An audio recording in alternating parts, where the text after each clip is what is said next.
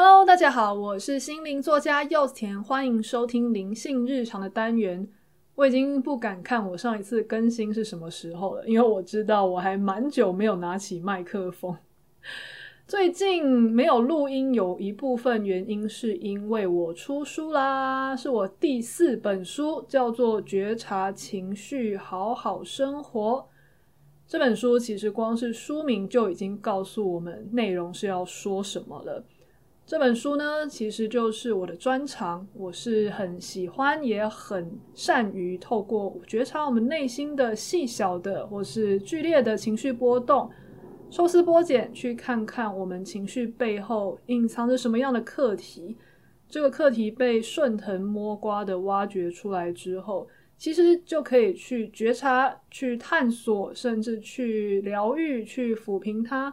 就算一时之间没有办法完全的抚平，但是我们能够跟他保持一个距离，其实它就是一个很大的疗愈，因为你不再被它控制，你可以重新获得自由。这个重新选择，你就可以往你喜欢的方向去，也就是好好生活的方向。那这本书呢，里面的媒介是用到我自创的牌卡，四十二张情绪光影卡。里面的几张被我用来引用，作为觉察情绪的媒介。不过，如果你手上没有牌卡，或是其实你没有用牌卡的习惯，我在写这本书的时候，也尽可能的让在阅读的时候完全不受影响。所以，就算你没有在用牌，甚至没有习惯用牌的话，完全没有关系。那这本书它就在你手上，会是二十五个透过觉察日常生活中。好像可大可小，放一阵子就过了的那些情绪，我怎么透过这一些情绪，一个一个挖掘出内在的课题，释放自己之后，获得一个更自在和快乐的生活。那我也知道有很多人，其实他们也觉得情绪光影卡是一个很好的探索自己的内在工具，所以之前我在上市的时候，他们就已经有了。那这本书呢，太好了，恭喜你！我每一篇故事后面都有设计一个练习，是你可以用你手边的情绪光影卡，照着问题去抽出来，所以你就会一举两得哦。你不但可以去看到我故事中分析的视角，那同时呢，你也可以用牌卡找出自己的视角，都没有问题。那有人说，诶，他其实手上有其他的牌卡。不是情绪光影卡，但是是他其他自己很上手的牌卡，那可以吗？当然可以，因为情绪光影卡被我设计的时候，是因为我自己觉得我不是一个很擅长记忆的人，所以我才透过情绪作为元素来设计这套牌卡，所以大部分的人使用都非常快上手，拿来作为情绪觉察的工具也非常的适合。这是我目前觉得 CP 值最高又最有效的觉察情绪的工具了。那如果你手上有其他牌卡，你已经跟那套牌卡很熟了，你想要透过那副牌卡作为工具，一样去探索情绪，行不行？当然可以。所以无论如何，只要你能够找到一个你适合、喜欢的工具去探索自己，不管是情绪光影卡，或是你自己的牌卡。又或者是你想要透过书写啊、思考啊、静心啊等等的，只要你觉得那个方法最适合你，透过什么途径去接触内在的情绪是完全没有问题的。甚至以我来说，我也不是百分之百每次都会用情绪光影卡去觉察自己的情绪，因为我在探索内在的熟练度其实算是蛮高的，因为我已经透过情绪觉察自己的内在蛮多年的，所以就算不用透过牌卡，我有时候光是静静的闭上眼睛，去感觉一下内在的感受，我就可以去抽取那个答案。那很多人可能一时之间不知道这样子的练习怎么做的话，那牌卡，尤其是我针对情绪觉察设计的情绪光影卡，就会非常适合你作为一个入门的工具。就算平常不觉察情绪，你想要拿它来觉察课题啊，或是探索一些问题，看看有没有什么样的盲点，都非常的适合。我有一位呃学习塔罗很多年的朋友，他在看我的书的时候说，哇，我真的是一个很会问问题的人呢。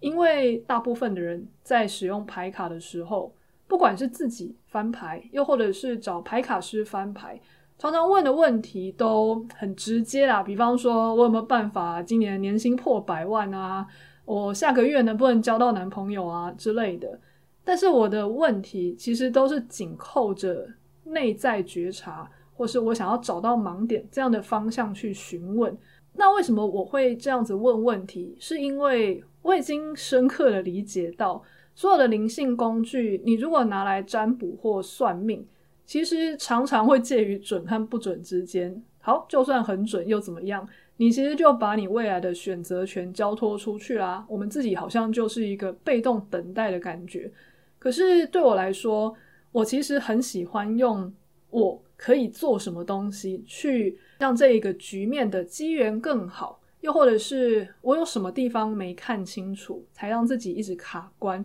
我喜欢这种拿回主控权的感觉，所以也因为这样，我的问题常常都会刚好打到一个切点，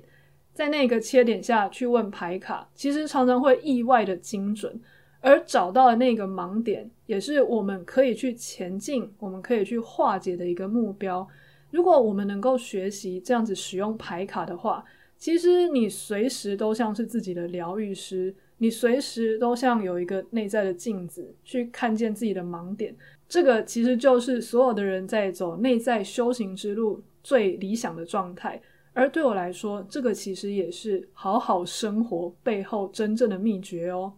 那同时呢，我在下礼拜一月十号礼拜三的晚上七点到九点也会办一个直播，它叫做调频许愿树。这个直播呢，就是让大家可以透过我们，如果能够去觉察我们内在灵魂的渴望，而不是头脑的渴望。什么是头脑的渴望呢？头脑的渴望可能就会是，哦，我希望呃明年赶快结婚，然后后年赶快生小孩，或是想要许愿说明年能不能够呃换工作，而且换到一个很天才的职业。但是这些愿望虽然看起来真的很理想，可是它真的是我们灵魂想要的吗？也许我们刚刚那些愿望，只是因为我们并不知道我们真正想要什么，所以一直去追求世间的那一些成功，来填补心中的迷惘和不安。可是如果我们能够尝试着找到现阶段我们灵魂可能更渴望什么样的方向。那当我们能够找到这样子的渴望之后，我们再立基于这样子的渴望去许下今年的三个愿望。那在这样的情况下，我们的愿望其实就会非常容易实现哦。这个过程其实需要一些灵性工具。那我在直播的过程会用情绪光影卡去带大家看，我们要怎么样去分辨现在的渴望是头脑帮我们自己想出来的。又或者是我的灵魂的渴望可能是什么方向呢？不过我也知道很多人手边还没有牌卡，所以我在直播的时候，我会先用一个牌阵示范。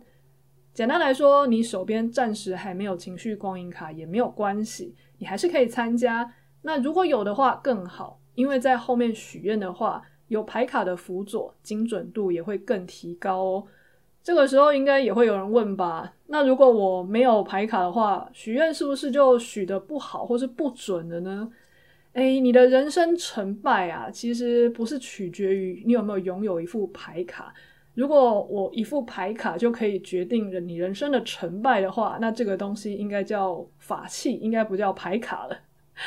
其实一个人啊，他能不能走在自己灵魂的道路上，靠的是和内心连接的能力。也就是所谓的觉察力，牌卡是一个帮助发展觉察力非常好的工具。可是，如果你已经在这条路上走了非常久，你也像我一样有长期时时刻刻的在练习觉察的话，那其实你有没有牌卡，跟你到最后有没有许愿成功，其实没有绝大的关系。只是如果大部分的人可能觉察这件事都是懵懵懂懂、断断续续。那情绪光影卡就是我开发出来一个入门非常的快速，但是不管你是初学者，或者是我有很多的使用者的读者，他们其实本身就是牌卡师了。他们即使已经娴熟其他系统的牌卡，还是非常的喜欢用情绪光影卡。所以，他不管是初学者或者是很熟练的人，其实都非常适用的。我在之后也会常常会开一些讲座啊，或是直播啊，分享大家怎么用这一副牌卡去提升自己的觉察力。所以，如果你愿意去拥有它的话，这也是我的心血。我不确定我之后。呃，目前的库存用完之后，我还会不会再印啦？因为如果我再印的话，那又是再一批库存要放在家里，其实也蛮占空间的。所以如果大家有听到这边的话，然后你刚好去看我的卖场还有库存，那你也有兴趣拥有它的话，那就把握机会下单吧。卖场的链接我也会放在内容栏的地方。好，那觉察情绪，好好生活里面分析的故事。就是透过觉察日常生活的小情绪，发现自己的内在课题，从而把自己释放出来，重新过上自己想要的自在生活嘛。我就不爆雷，上面是哪二十五个故事了，因为觉察情绪这件事情随时都可以做。所以我今天要分享的是，我自己在出书之后，也出现了一些我没有想过的小情绪。在我觉察之后，我也透过牌卡疗愈了自己。那这个故事呢，就是前几天我去上课，那那个课有很多的同学，大家都认识好几年的，所以彼此之间也很熟。我那时候就拿我的书出来送老师，然后跟大家说：“哎，欢迎大家支持一下本土作家哦。”就这样开玩笑。那其中呢，当然有很多同学就说：“哦，好啊，好啊，我会去买啊，很支持啊之类的。”我就很感动。但是刚好身边有一个同学，我们要跟他很熟，他平常也不是那种会特别的想要去接触身心灵的，他就是比较在物质界打转的那样子的个性的人。我记得那个时候，我在回到座位的时候，我有顺口就跟他开玩笑一句说：“哎。”麻烦就是支持一下啦，虽然我知道你可能会没有兴趣，但是你买来如果看了不喜欢，还是可以拿去送人啊。那这个同学听了以后就大笑，然后他我也忘记他后来说什么，但至少在那一刻，我忽然意识到一件事情，就是这个同学他并没有说他不支持我，我为什么自己就先认定了他不会支持我，他对我的书没有兴趣呢？哦，因为他平常的言行啊，都是比较世俗的，比方说很认真工作啊，然后赚钱养家啊等等的。我会觉得他这样子的人，应该对于我们这种好像很虚无缥缈的心灵领域，应该是很轻视吗？又或是觉得哦，那是你们小众的世界，跟我没有关系。我自己心中就已经有先这样子的成见了。可是我又很希望把我的书推荐出去。所以呢，我在这一刻，我竟然会跟他说：“你还是可以买啊，反正你不喜欢就送人。”就已经自己先自卑了起来，先觉得反正他一定觉得我的东西不好，或是他一定对我的东西没有兴趣。但是我又很希望他买，可是又不希望他觉得浪费钱，所以我还跟他说：“你就拿去送人。”我在有一种嗯，怎么讲抽离的感觉。听到自己讲这句话的时候，其实我心里也是蛮惊讶的。我对自己很惊讶。我很惊讶的是，为什么我要讲这种话？为什么别人都没有拒绝我的情况下，我就自己要先退这么多步，先跟对方说，反正呃，你买了之后还可以送人，还跟他说，你如果不喜欢的话，你就送别人就好。好像不希望他亏到钱，不希望他觉得委屈，然后又或是不希望他看了以后觉得这东西根本就没什么，然后让他赶快帮他想个办法去摆脱。我后来在回去的路上，其实我对于自己的这个发言耿耿于怀，明明就是自己讲的，可是我却很震惊又很伤心的想说：哇，如果我的书听到我这样说他，他会多难过啊！明明我写的时候是带着满满的真诚，然后很努力的去用字遣词啊，很努力的让这一些故事都可以融入生活，也尽可能让这些故事能够对于每一个人的生活至少都有一些启发。我很努力的在做这件事，然后它出来的样子也是漂漂亮亮的。这一次的封面，很多人都说非常非常的生活，书名很好，封面也很漂亮。过程中我很努力，很真诚，呕心沥血。那我也尽可能的发挥自己最大的能力，去灌注我内在的那一些能量进去。那甚至我的编辑他自己也投入了非常多的心血，甚至他也在。每一次寄出那一些公关书的时候，他心里都说他有去送光，还有送爱给那一些推荐人。大家这么有诚意的在做去做这件事，过去的我也这么有诚意的在做这件事。但是即使如此，在我面对别人的时候，我却通通把这一些都忘光了，甚至还用一种比较低的姿态跟对方说。哦，就是希望对方可以支持一下。如果他不支持的话，他也可以还是买，然后买了去送人。我心里对自己这份自卑感到很诧异，然后又感觉到很难过。所以呢，我为了要去探索这一方面的情绪，我后来回家就拿出我的情绪光影卡，就盲抽了一张。结果这张牌啊，大家。如果有去看《觉察情绪，好好生活》这本书的话，你应该会发现这张牌出现的几率实在很高，就是支持依附。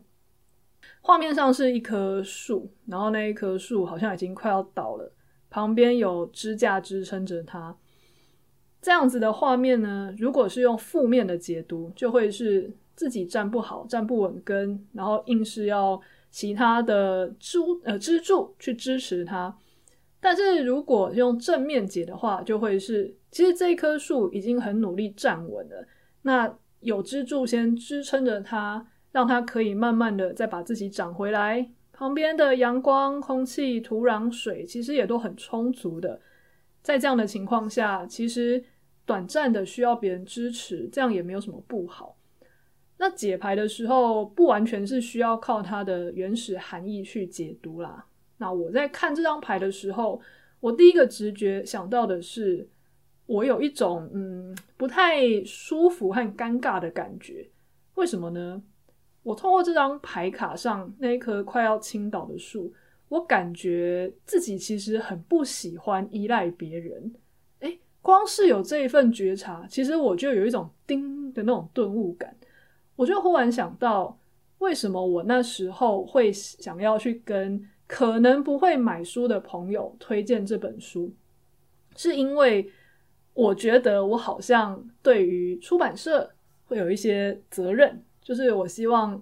出版社都这么支持我了，我也不希望让他们失望啊。所以，身为一个作者，能做的应该就是身边哪一些人愿呃会愿意买你的书，那你就应该要尽这一些责任去做。我不想给出版社添麻烦，所以我。尽可能的在身边寻求别人的帮忙，可是心底我又很不喜欢这种需需要寻求别人帮助的自己，所以我就会跟朋友说：“哦，那你买了就不喜欢，那你可以去送人。”那这是第一重的解读。第二层的解读是我在看到这一棵树需要被支架支持的时候，我心中就涌起了一个问题，就是。为什么没有办法承认自己需要被别人帮助呢？因为你看，当时在设计这副牌的时候，我赋予他的意念就是，他现在可能就是没有办法靠自己站稳，所以他需要靠支架，或是靠旁边的养分去支持他，让他慢慢站稳。他也不需要去否定这一份连结啊，那这样就是正向的使用知识的力量。我就忽然想到，对耶。其实我的心底啊，不但很不喜欢麻烦别人，我同样的也很不喜欢自己需要别人的样子。比方说，很多人在出书的时候，好了，他们会很开心的寄书去给一些推荐人啊，或者寄给朋友啊等等的。可是当我在交出推荐人名单的时候，我心里其实只有满满的抱歉跟尴尬。都是一种天哪，这些人应该很忙吧？我竟然还把我的书寄出去，会不会给他们添麻烦呢？也许真的会添麻烦呐。那加上前面说的嘛，我不喜欢给人家添麻烦，所以第一时间就已经很尴尬、很不好意思了。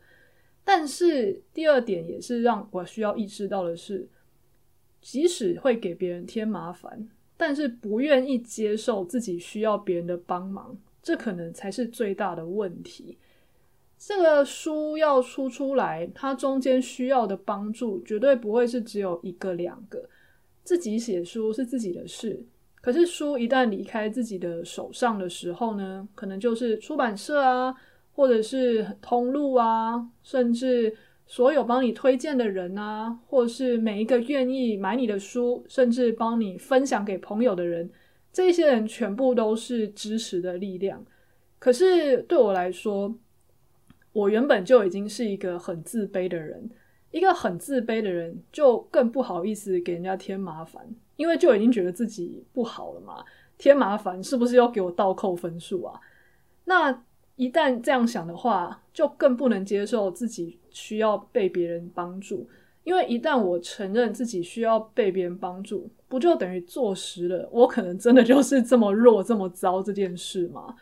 所以这些。课题环环相扣之下，就会变成不喜欢麻烦别人，然后活在自己的世界里。但是，当你需要别人的连接去跟你产生一些互动的时候，又不想要承认自己需要支持，这种层层叠叠的别扭之下，最后就会导致我在那个当口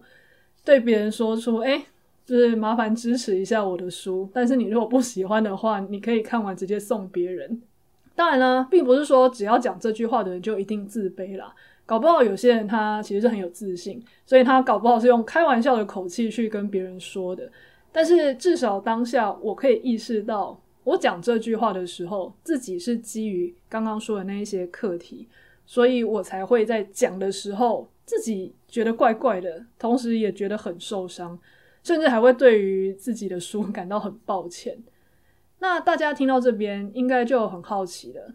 如果我今天也有遇到类似的事情，而我透过不管是内在觉察，或者是书写，甚至透过牌卡自我照见，我看见自己有这一些议题之后，那我可以怎么做去让自己恢复平衡呢？这也就是为什么我在书名“觉察情绪”后面会接“好好生活”，因为觉察完情绪不是放着就算了。